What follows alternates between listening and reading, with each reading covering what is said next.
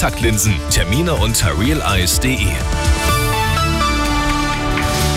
Es ist 7 Uhr, ich bin Stefan Schulz. Guten Morgen. Die Fregatte Hessen hat bei ihrem Einsatz zum Schutz von Handelsschiffen im Roten Meer den ersten Angriff der Houthi-Miliz abgewehrt. Das Kriegsschiff bekämpfte zwei feindliche Flugziele. Es war der erste scharfe Waffeneinsatz der deutschen Marine bei der EU-Mission.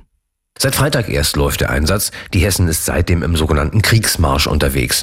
Das bedeutet, dass die Crew rund um die Uhr in sechsstündigen Schichten in Alarmbereitschaft bleibt und damit für alle möglichen Attacken gewappnet ist, sei es mit Raketen, Drohnen oder auch Kamikaze-Schnellbooten. Verteidigungsminister Pistorius nannte die Mission den gefährlichsten Einsatz der Marine seit Jahrzehnten. In der vergangenen Woche hatte die Houthi-Miliz erklärt, ihre Angriffe im Roten Meer noch auszuweiten. Die von der Hessen abgewehrte Attacke dürfte also nicht die letzte gewesen sein.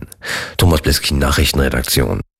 Mehr als 80 Prozent der Menschen hierzulande sehen in der Verbreitung von Desinformationen im Internet eine Gefahr für die Demokratie. Zudem seien Fake News schädlich für den gesellschaftlichen Zusammenhang, heißt es in einer Studie der Bertelsmann Stiftung.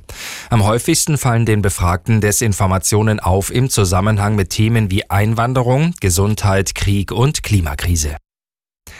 Ab heute dürfen Frauen bis zur Vollendung ihres 76. Lebensjahres an der Brustkrebsfrüherkennung teilnehmen. Eine entsprechende Verordnung tritt heute in Kraft.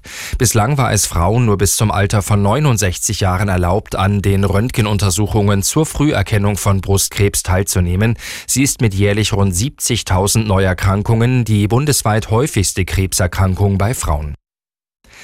Im Handwerk sind im vergangenen Jahr rund 20.000 Lehrstellen unbesetzt geblieben.